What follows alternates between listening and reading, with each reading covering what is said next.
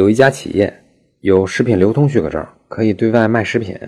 去年六月呢，这家企业在天猫上开了一家网店，专门卖各种干果，生意很不错。店铺呢，很快就做到了三个皇冠。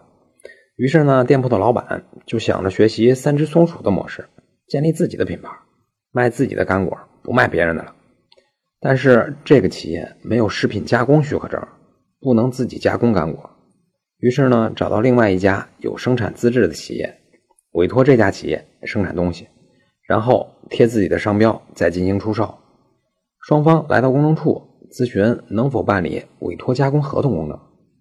现在食品行业管得这么严，让别人生产自己再贴牌销售，这样的合同能公证吗？